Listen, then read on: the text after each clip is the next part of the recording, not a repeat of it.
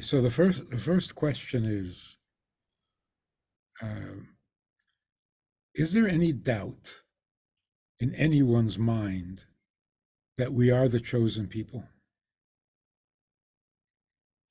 What's happening right now in Israel makes it very clear that yes, we are the chosen people. No doubt. What makes it so clear? We are a tiny, tiny country, a tiny, tiny people, and all the world's attention is on us again and again and again. There's no question we're the chosen people. The whole world is afraid of us. What? Why? And not only for the last 70 years, for all of history. The world is obsessed with the Jews. Why? Because we are a threat to every evil that ever tried to exist. Anyone with any evil plans knew that they had to first get rid of the Jews. Because Jews will not allow the evil. Isn't that a perfect description of history? So, that we are the chosen people, it's being proven again.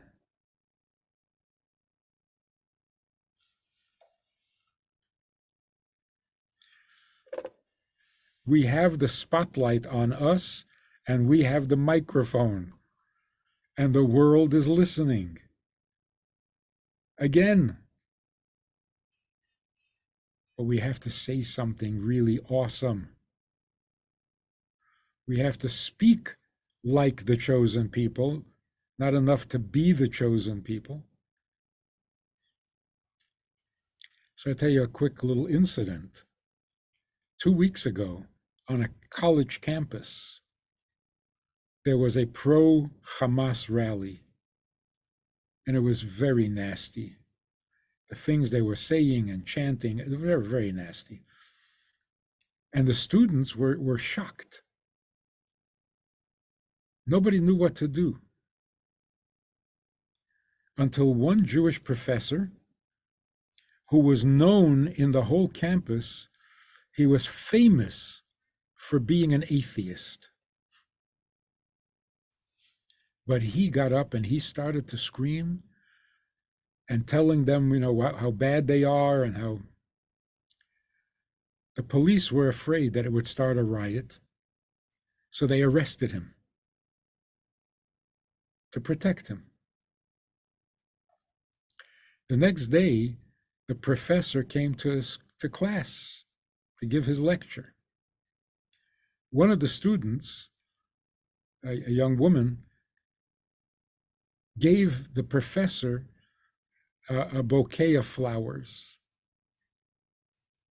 The professor said, What is this? She said, I was so proud of what you did yesterday when you stood up to that crowd and you said what you, what you had to say. So the professor said, You're Jewish? She says, No. He says, So what, why were you proud? She says, I was proud of the fact that the chosen people spoke like the chosen people, that you acted like the chosen people. So the professor said, You know, I don't believe that. Don't believe in chosen people. Don't believe in God. Don't believe. Listen to what the student said. The student said, You know, whether you believe it or not, we know it's true. This is pretty much what's happening in the world today. Everybody knows we're the chosen people. Some people love the idea, some people hate the idea, but everybody knows. Now the question is if the whole world knows we're the chosen people, what are we supposed to do or say? To say, I don't believe we're the chosen people, not a good answer.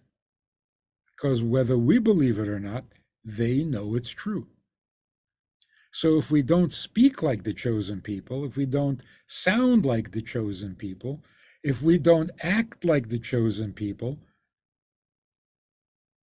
the world is, is confused, puzzled. Why don't the chosen people act like a chosen people? The few times that we did act like a chosen people, like the raid on Entebbe, the whole world loved it.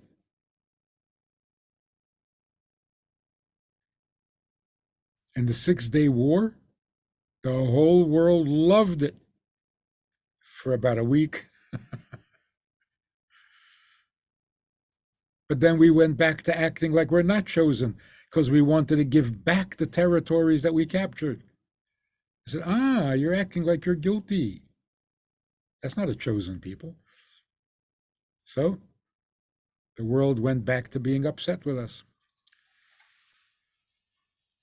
So, to sum it up, what's happening right now is the world needs leadership. Is that not true? There's never been a time when the world was so lacking in leadership.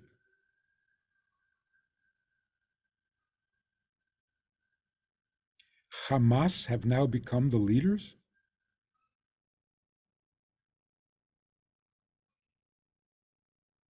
That is terribly scary. There is no leadership. There's no religious leadership. There's no political leadership. There's no moral leadership anywhere. It's frightening. What is this world coming to? This is when the Jewish people have to become a light to the nations to be the teachers, to be the leaders of morality, not of politics, not even of religion, but morality, right and wrong, good and bad. So, because we have been discouraged for so many years with all the discrimination, with all the persecution, we're, we're afraid. We're afraid to speak with confidence about what's right and wrong. We just have enough confidence to say we have the right to defend ourselves, which is so basic. It's almost childish. Of course, you have a right to defend yourself. Why do you even have to say that? In fact, you don't really have a right to defend yourself. You have an obligation to defend yourself. But is that all we have to offer to the world?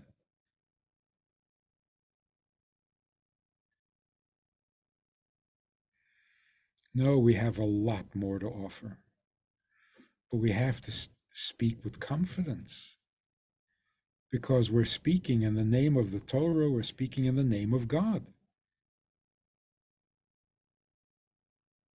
And the world wants to hear it.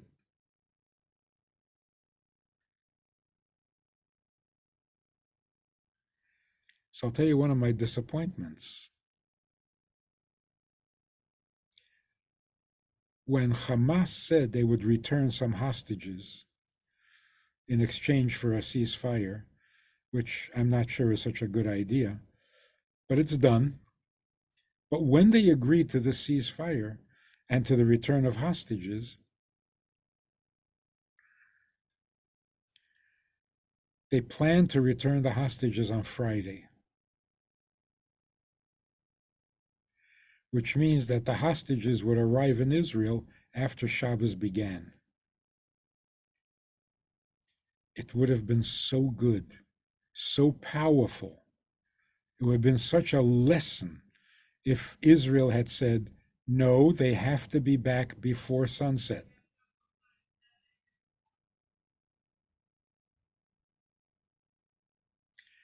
You're allowed to travel when your life is in danger. So there's no question they were allowed to travel on Shabbos to get away from Hamas. But just out of Jewish pride,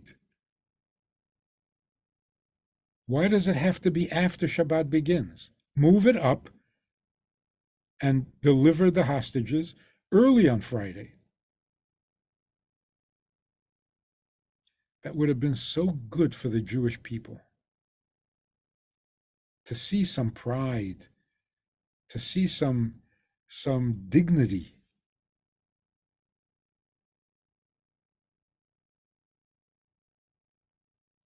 That was a little disappointing. It was such a great opportunity to show the world that the Torah is alive, the mitzvahs are still in force, we're still keeping the mitzvahs. It would bring us so much respect from the world. That, that's, that is our challenge today. The world is looking at us the world is listening to us. And all we're saying is that we have a right to defend ourselves. That's not enough.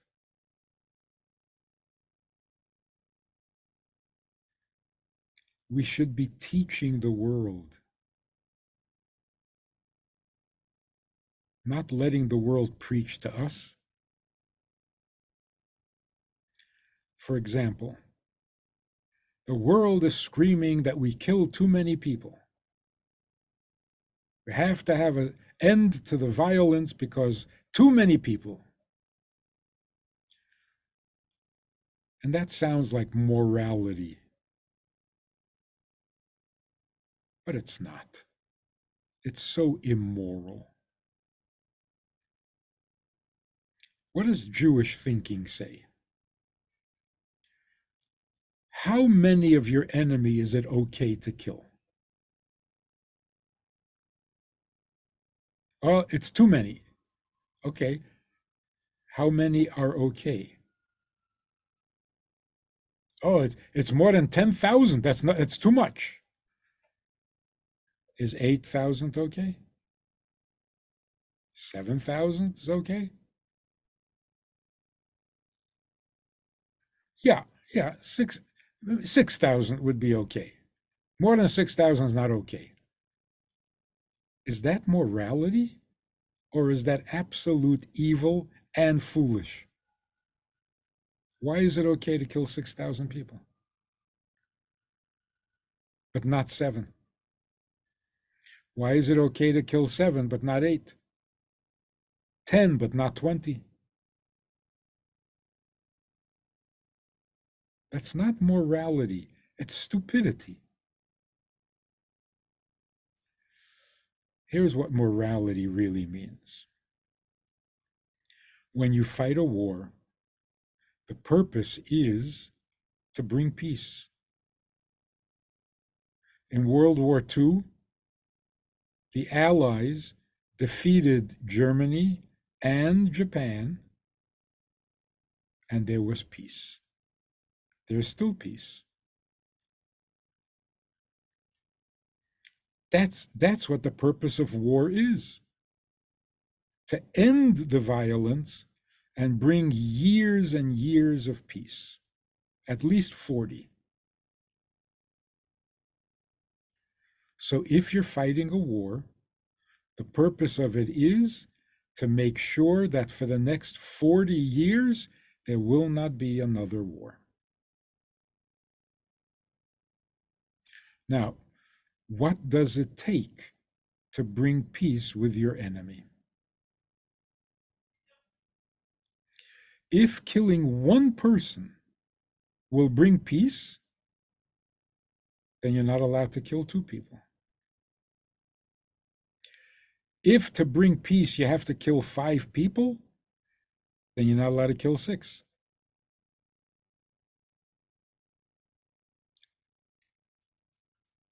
But imagine if to bring peace you have to kill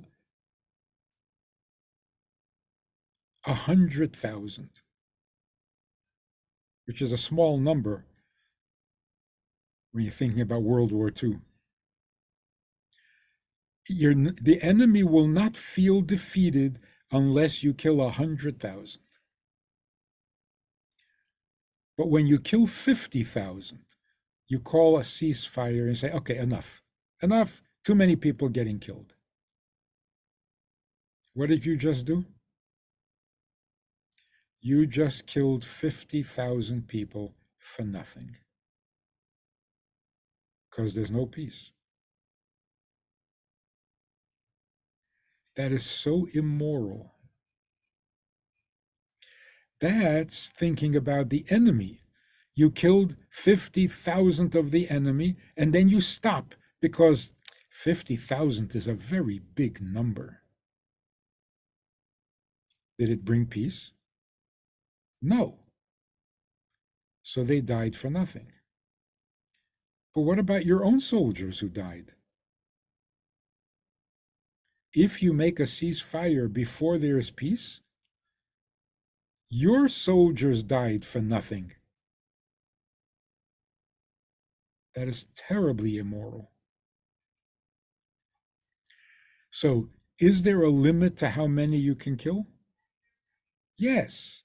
The limit is once you got peace, you're not allowed to kill anymore. But you don't sit there and count. 10,000 is too much. 11,000, uh, too much. That's so childish. And this is the morality they want us to live by? We have to tell them what's moral. Then the world will be normal. When we are the teachers, the world is normal. When they are the teachers, there's nothing but violence. That's historically factual. Use another example. Don't kill civilians. You're killing civilians.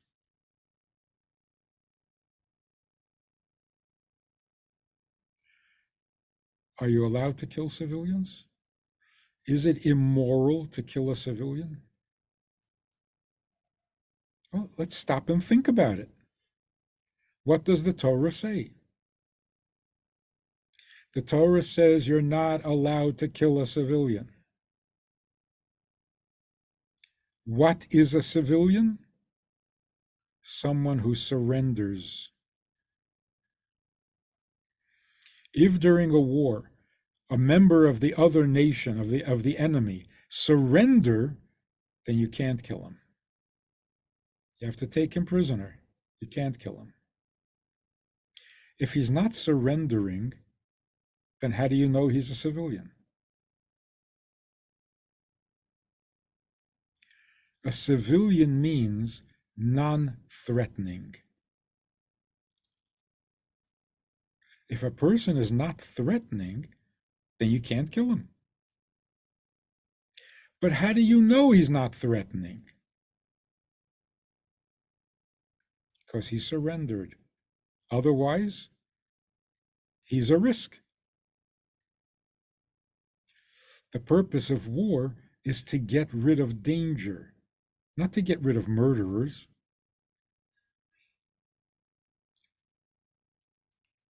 Who is responsible for getting rid of murderers?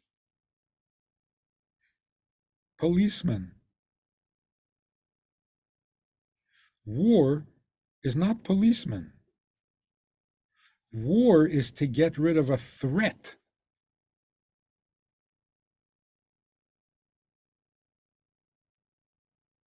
because you can't live under a threat. So, as long as an individual is threatening, he's not a civilian. This makes sense. You can't just say whoever is not carrying a gun and is not wearing a uniform is a civilian. That's not true. Every soldier is a civilian. Take off the uniform, he's a civilian, but he's a threat.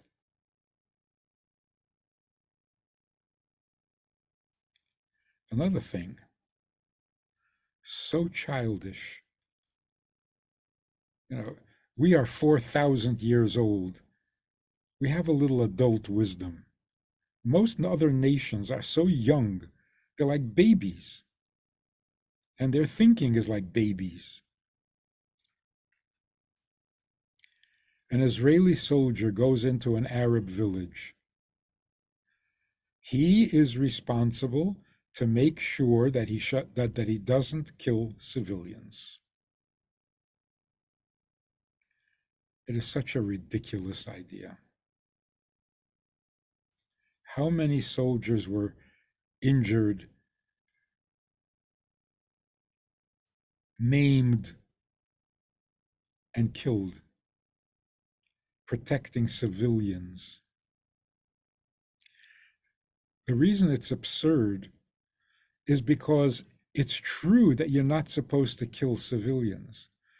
Whose responsibility is it to identify the civilian? A soldier comes into an Arab village like Jenin. How is he supposed to know who is a civilian? How is he supposed to know? the obligation is that the civilian has to identify himself. Otherwise, how do we know? You have to guess. How does a civilian identify himself as a civilian? He surrenders. He gives you his gun, he gives you his tank, and he says, I don't want to fight anymore. Take me. I'm your prisoner. That's a civilian. But that the Israeli soldier has to figure out who the civilian is when he goes into battle? That's so ridiculous. So immoral.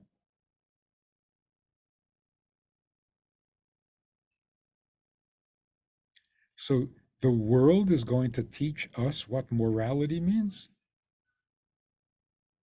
The Geneva Conference knows what morality means? Who were the members of that conference? Ukrainians? Germans? Polish? What, a whole band of anti Semites got together and they're going to dictate what morality is?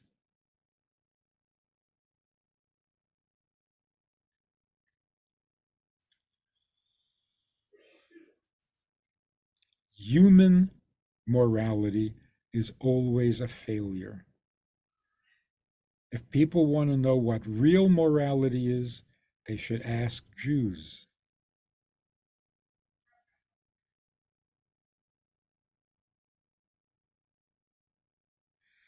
I have one more thought. When two Arab countries are at war with each other, have you ever heard that they take hostages?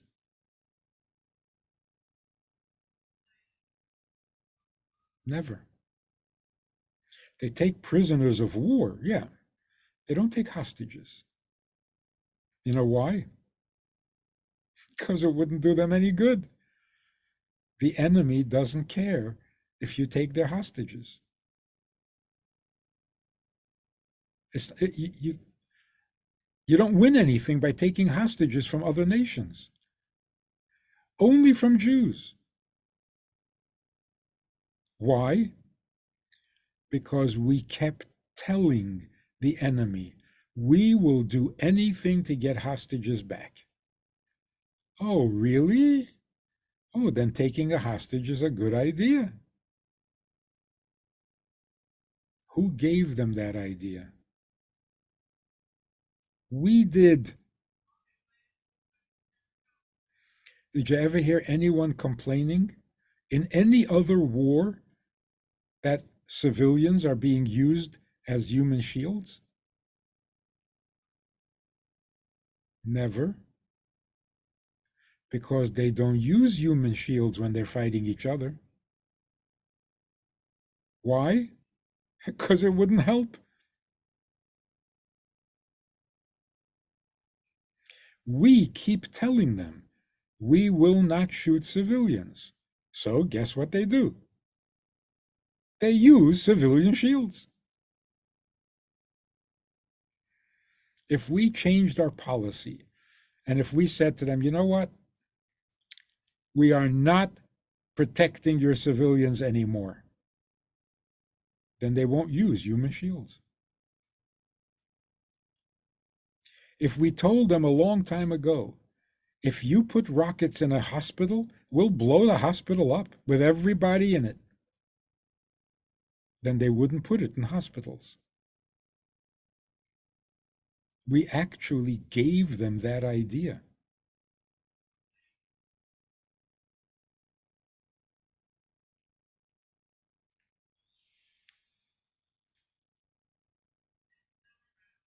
So, what is Jewish morality?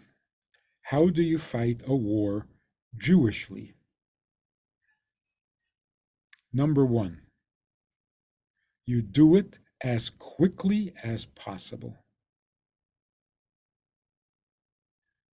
You don't announce to the world, oh, this is going to be a long battle. No, you don't say that. You say, we're going to finish this quickly because fast is moral. Why is it moral?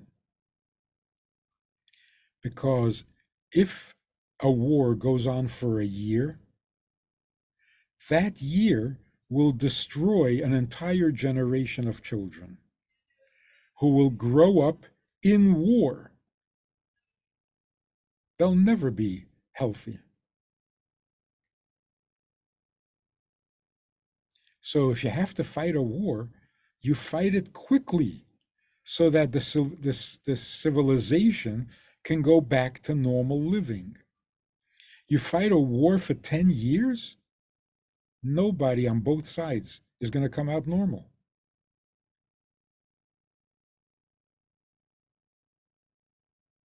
So the first rule of a moral war is finish it quickly. Rule number two you have to finish it so convincingly that that enemy will not even think of trying again for 40 years.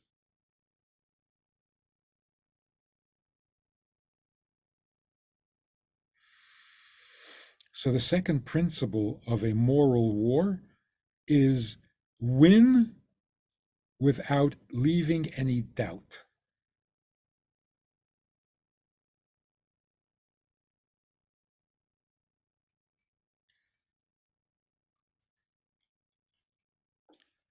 Let me tell you something really scary.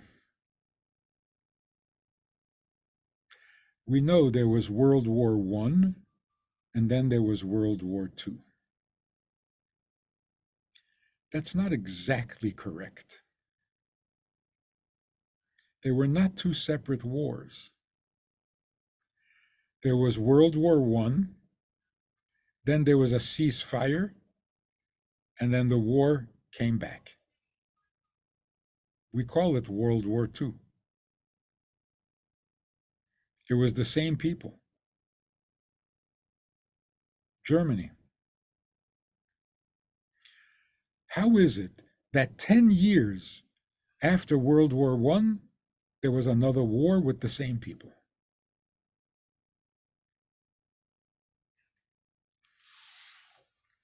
All the experts will tell you the reason is the, the nation, the people of Germany were not defeated. only the army was defeated because the Allies did not enter Germany. The battles were fought outside of Germany. So, as far as the average citizen in Germany was concerned, they were not defeated. They didn't see a single bomb, they didn't see, they didn't see a single bullet. You could actually convince them that they actually won the war because they didn't have internet.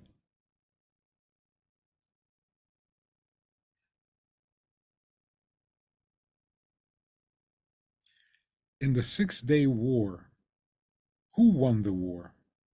Oh, Israel won. It was amazing. One country against three countries, and we won.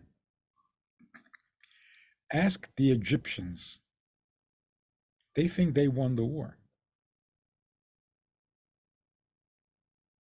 Because they were told, we won.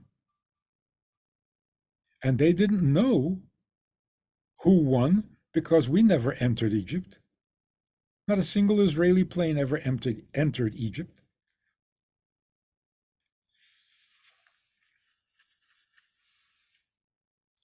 If you're going to defeat your enemy, make sure they are defeated. What does defeated mean? Too scared to try again for 40 years. That's how you fight a moral war. Fast and completely convincing.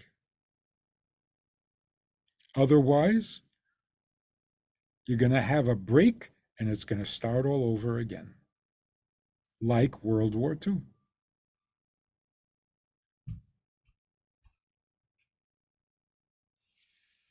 So imagine if during World War I the Allies had gone into Germany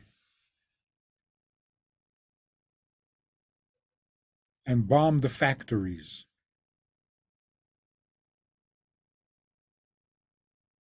There might not have been a World War II. How many people died in World War II? I'm not even talking about the Holocaust.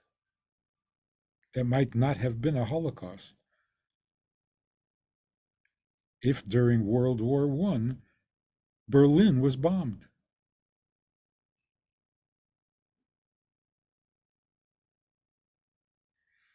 But aside from the six million Jews, hundreds of millions of people died in World War II. Because World War I was not fought morally. You don't stop when your enemy is not defeated.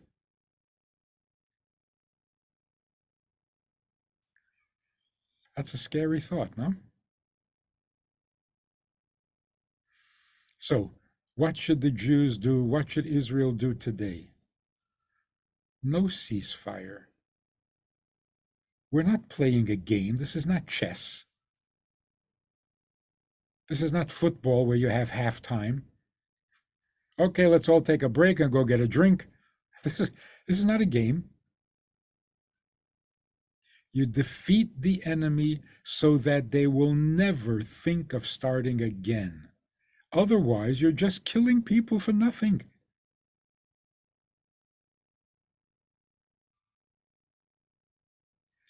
But to do that, Israel has to have courage, not willingness to die. That's that's ridiculous.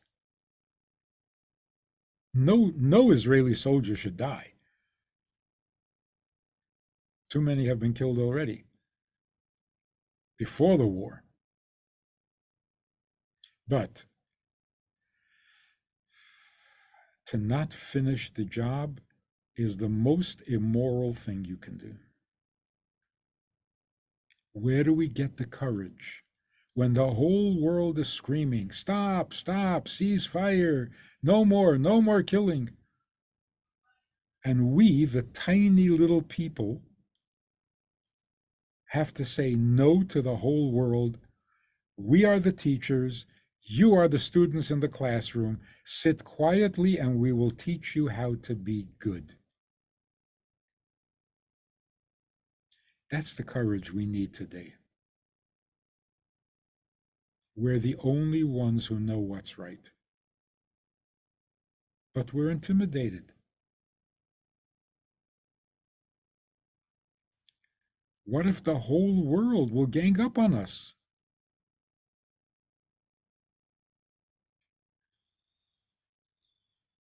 The whole world is ganged up on you. If you stand with courage, you will win.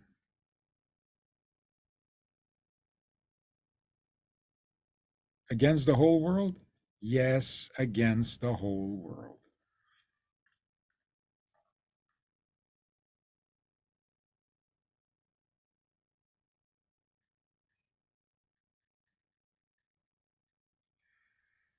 That's what's happening now.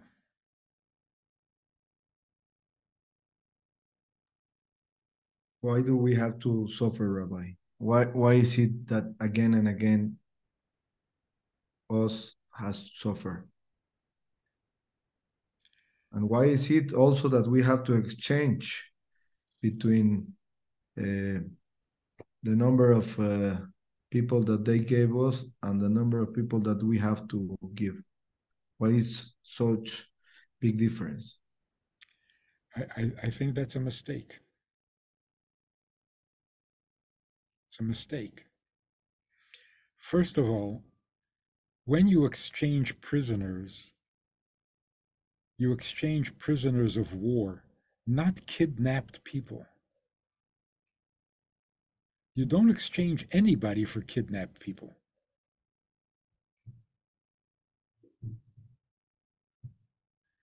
that encourages kidnapping.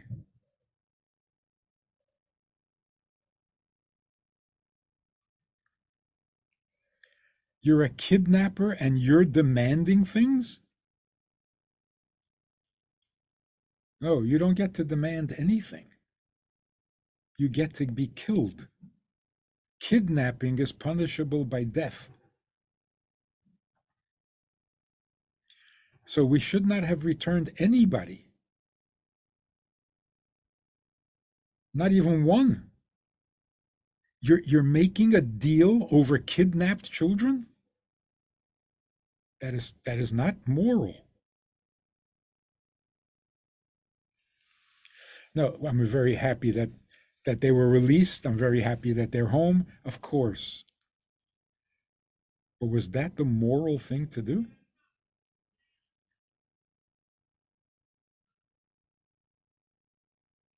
letting the, the, the, kidnappers dictate rules? If you do this, then we'll do this and we'll give you 10 and maybe 12, maybe 14. If you behave yourself for another day, we'll give you another 10. Why are they in charge of this? Not moral. There's nothing moral about it. It just feels good.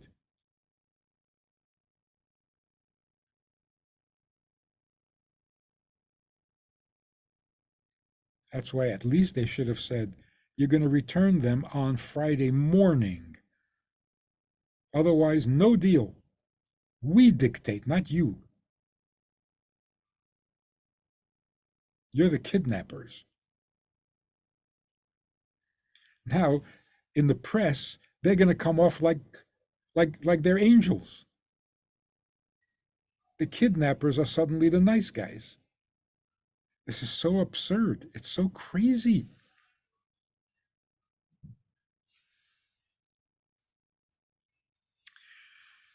Why is there suffering? There is no good excuse for it. We don't even bother looking for an excuse.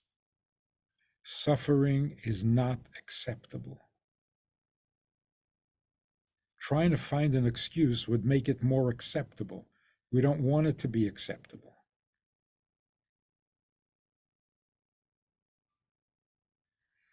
So, a very quick story for that. Elie Wiesel was in the Holocaust. He was in the concentration camp, and he wrote many books about it. So wherever he spoke, people always asked him, why was there a Holocaust? So, of course, he doesn't know why.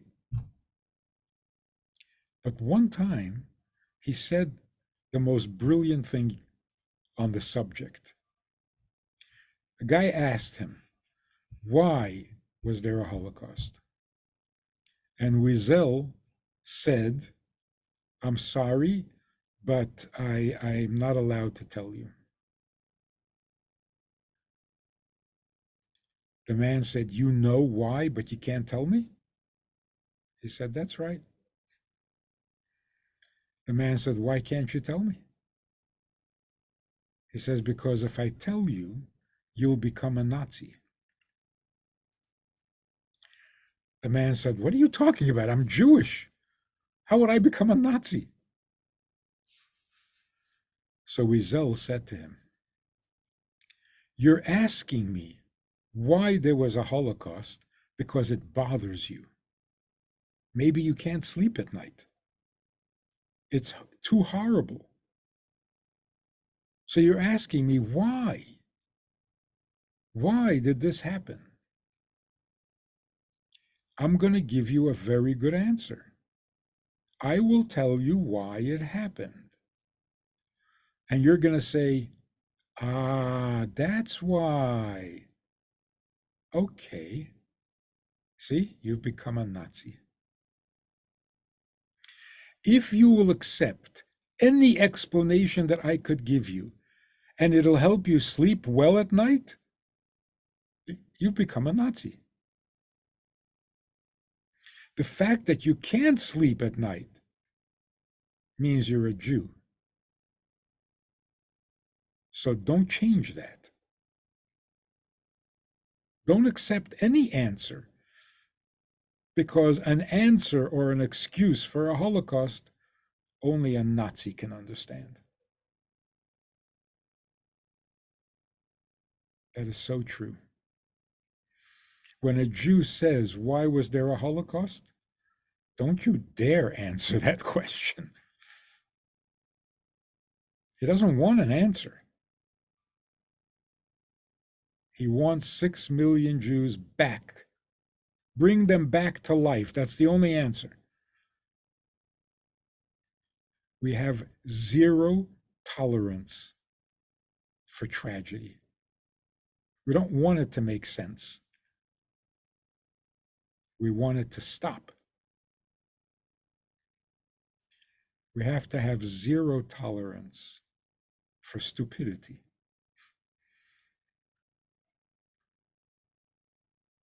Never argue with somebody whether we have a right to the land of Israel. It's embarrassing.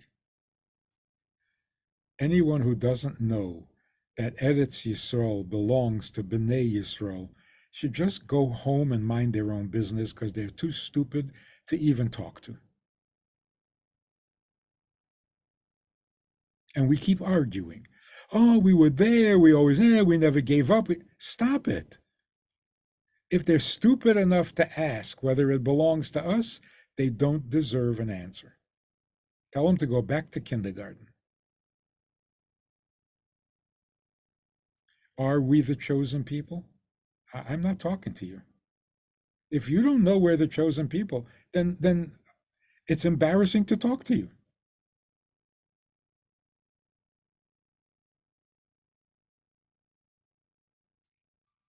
How come we kill so many people and they kill less people? I'm not talking to you. I'm not talking to you. You're too stupid to be involved in this conversation.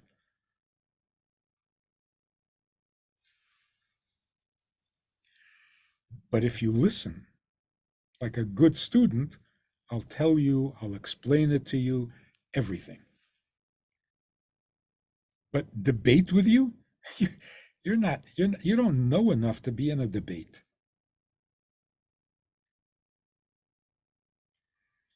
That's Jewish pride. Don't lower yourself into these discussions.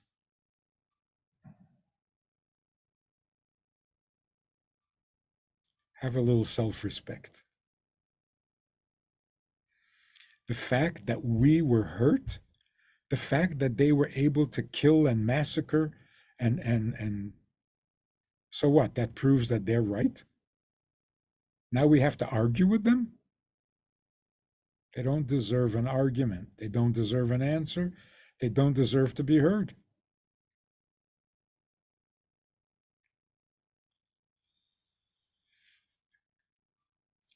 So, the purpose of this conversation that we're having right now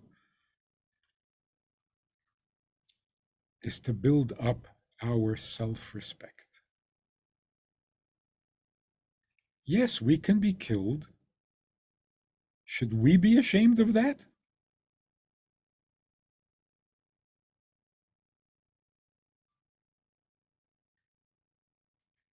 Should we feel bad for ourselves? No. Feel bad for a world that is so corrupt and so confused and so ignorant that it doesn't know right from wrong. The world is in trouble. We're not in trouble. We're hurt. The world is in trouble. Campuses are in trouble. You know how strange it is? Where did people believe morality would come from? Where does morality come from?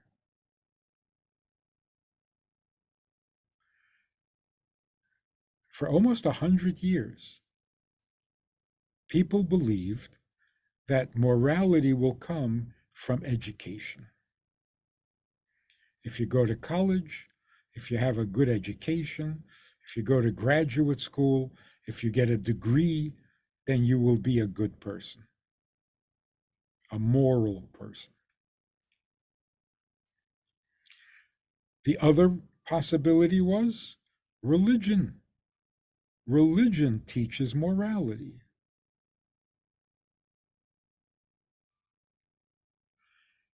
what we're seeing today in the world is so scary because the most immoral people are the religious and the educated.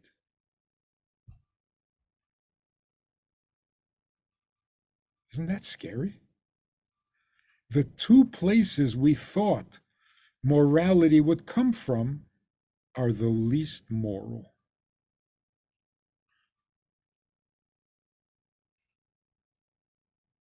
So what do we do now?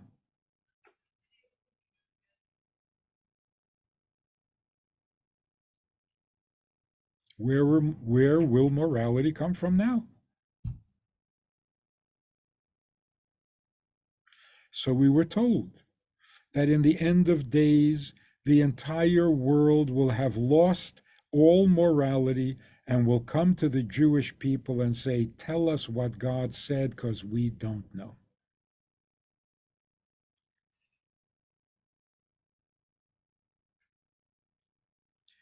Which people are going to say that? The educated and the religious. The educated will say, We learned all sorts of stuff. We know all sorts of stuff. We know science, we know medicine, we know history, we know astronomy, we know, but we have no idea what is right and what is wrong. We have no idea why we were created in the first place. We have no idea why we're alive.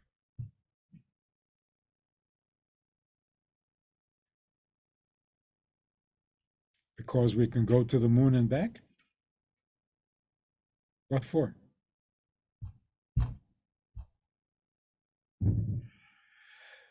Higher education is not higher. There's nothing high about it because it doesn't teach morality. Without God, there is no morality. But then turn to religion. Religion will teach you morality. No, religion is no longer about God. Religion is about religion. And it's just as corrupt and just as ungodly as the universities.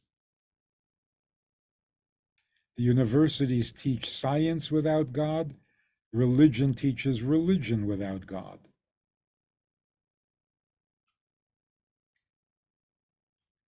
So, what's left? So, the prophets told us what will be left is the Jewish people who know the Torah. And the whole world will come to the Jewish people and say, Teach us, show us, lead the way, and we will follow. Then the world will be perfect. Then the world will be good. But we have to have the courage to be the teachers.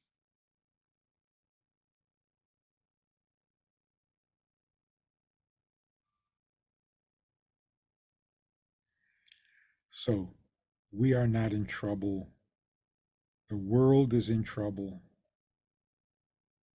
There's no pity on ourselves. The pity is on the world. They thought they knew something, they know nothing. That I wouldn't want to be in their shoes. All your hopes, all your faith was placed in the wrong place and it turned out to be a disaster. That is so painful to have to admit I was so wrong. I was on the wrong side of the issue. I had no idea what I was talking about. Boy, that's painful.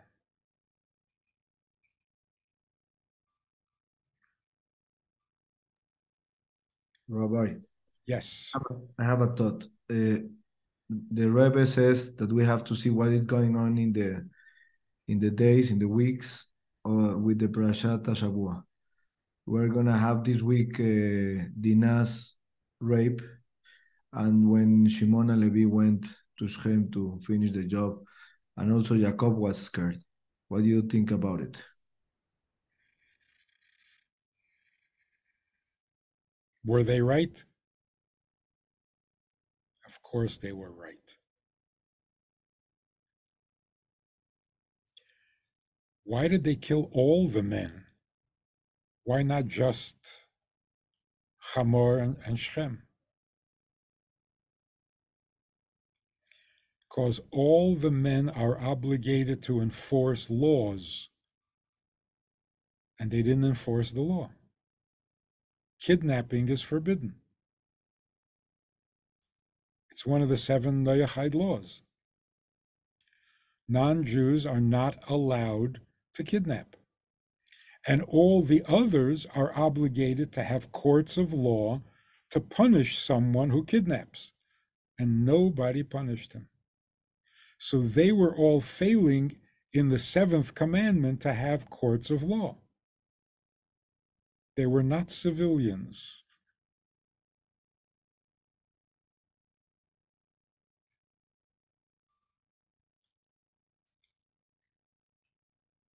Yeah, they were right. Of course, they were right.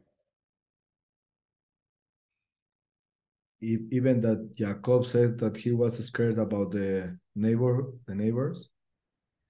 Yeah, but you see, nothing happened. The neighbors were intimidated and they behaved themselves.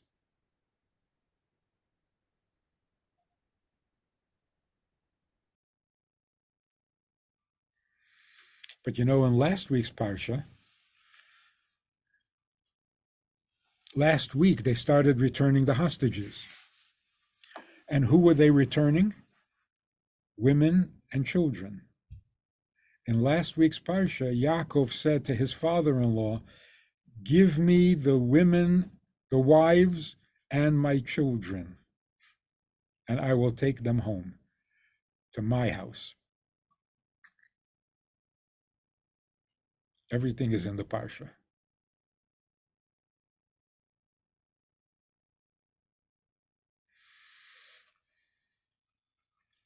You know, it's beautiful if you can use that word. 50 years ago, there was a surprise attack on Yom Kippur.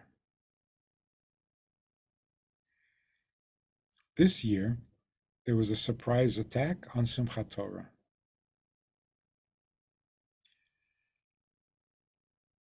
It helps us very, very much.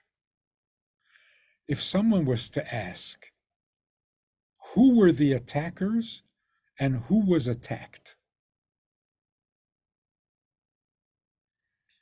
Because it was Yom Kippur and because it was Simchas Torah, it is so clear we should not be confused at all. Who were the attackers? Murderers, kidnappers, rapists. That's, that's who they are. Whom did they attack? 50 years ago, they attacked the people who fast on Yom Kippur.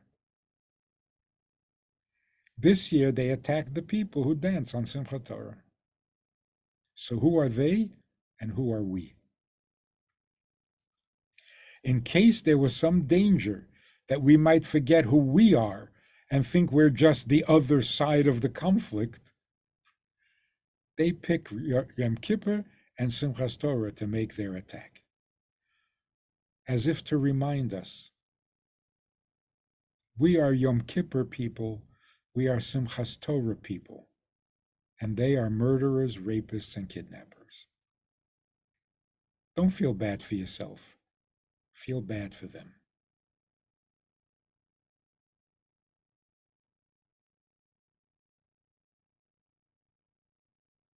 we have nothing to be ashamed of. They want us to be, but we have nothing to be ashamed of.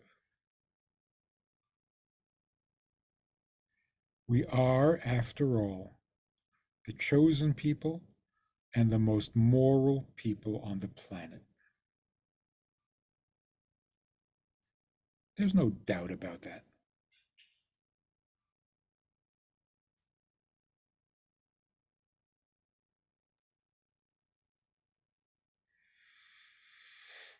Look at how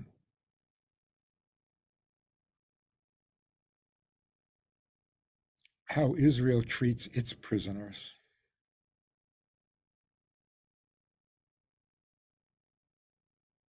They're not dancing around them. They're not happy to have prisoners. They're not torturing them. They're not frightening them. They do what they have to do. And what do the soldiers want? This time, all they want is that you should pray for them, that you should say Tehillim, you should send them tefillin and tzitzit. We have nothing to be ashamed of. We are the chosen people. We go to war with tefillin, with God's name.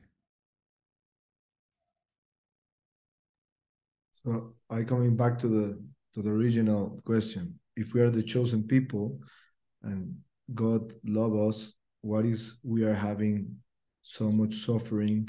Why is he what is what is he trying to teach us? Why is on the name of God this war and why they believe that?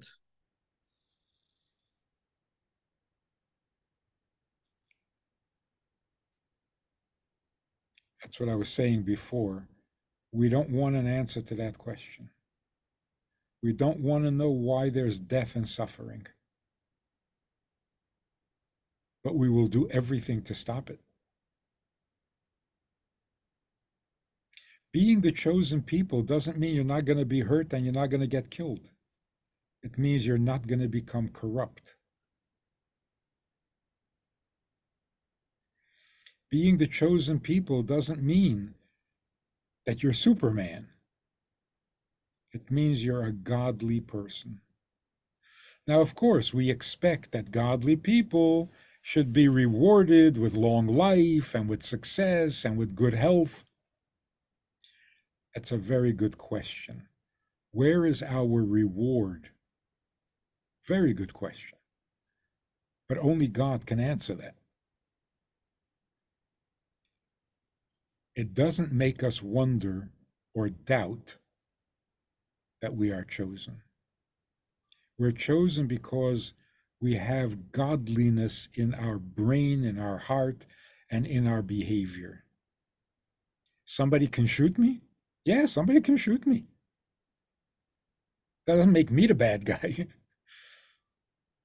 Makes them the bad guy. But they're so perverted, their thinking is so twisted.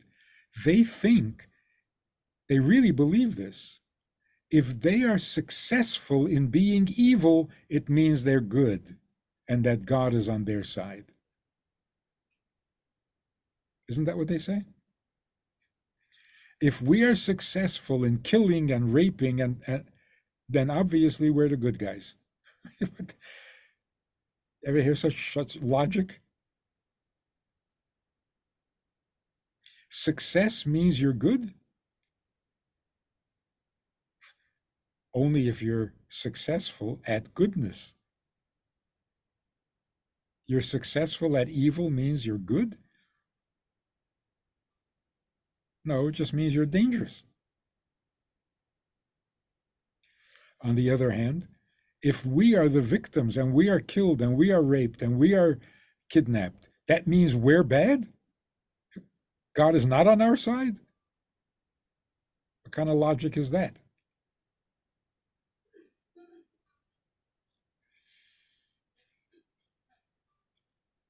We don't know why there is suffering at all, ever for anybody because we're so against dying and we're so against death and we're so against evil. Can't understand it. Only evil people can understand evil. We can't understand it. Does that mean there's something wrong with us? No, it means we're the chosen people.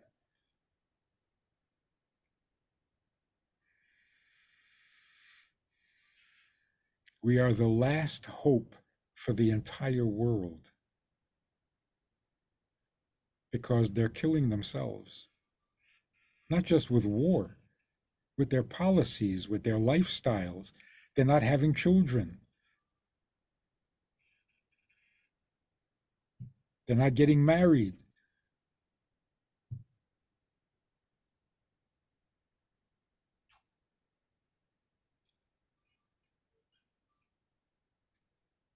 Their population is down. Their reason for living is gone. They don't know why they're alive at all. The suicide is up among successful people. It's over. This, the lifestyle in the world today is finished. The religions are corrupt. Politicians are corrupt. Money can't help you when everybody is corrupt. So, what's left to this world? The Jews.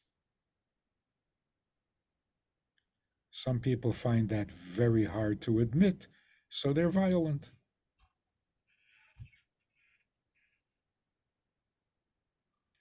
But they will admit it. Many are already admitting it.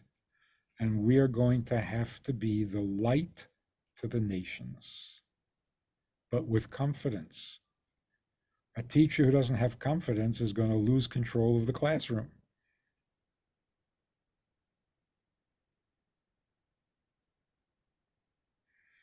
So let's do more Jewish things. Let's tell the world how Jewish we are without being afraid and without being ashamed, because that will make us safer and it will make the world safer. Amen. Like somebody asked, should I take down my mezuzah? Hide my mezuzah because it's dangerous? I said, that's like saying I live in a dangerous neighborhood, so I'm taking off the locks from my door. no, put on another lock. Put on tefillin. Put on the tzitzit. light Shabbos candles and let everyone see it. That's how you fix the world. It's not more dangerous, it's less dangerous. People respect you if you respect yourself.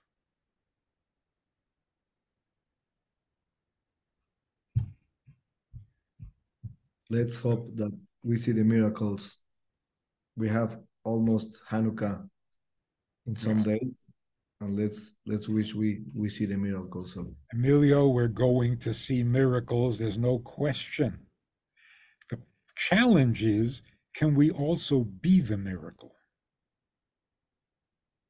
We need to be a miracle because that's what a chosen people is. So, yes, God will make miracles, but we have to make miracles too.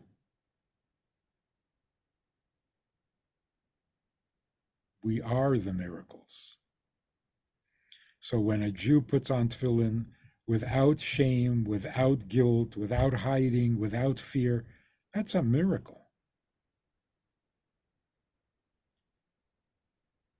When you talk to the world and you say, Of course, we're the chosen people, and it's our job to tell you what God said at Mount Sinai because we were there and we preserved the Torah. We didn't rewrite it.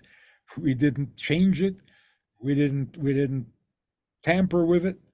We still have the word of God as he said it. And if you want to know what it is, sit down quietly at your desk like good little boys and we'll teach you. They will love it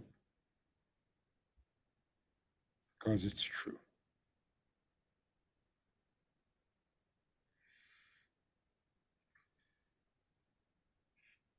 Thank you, thank you, Rabbi. Um, I I I just want to to end this uh, conversation asking you to send a bracha for all the Hayalim and the people that it's uh, kidnapped to be returned in the best way, as quick and easiest as it could be. And with that, we end the conversation. And this year, light a big menorah for everyone to see. No fear. Bigger, not smaller. More public, not hiding. That way, we are the miracle. So God does his miracle for us, and we do miracles for him. Thank you for the opportunity to speak to you. And we should have, we will have very good news, and we should be the good news. Amen. Thank you. Good night. Good night. Thank you, Rabbi.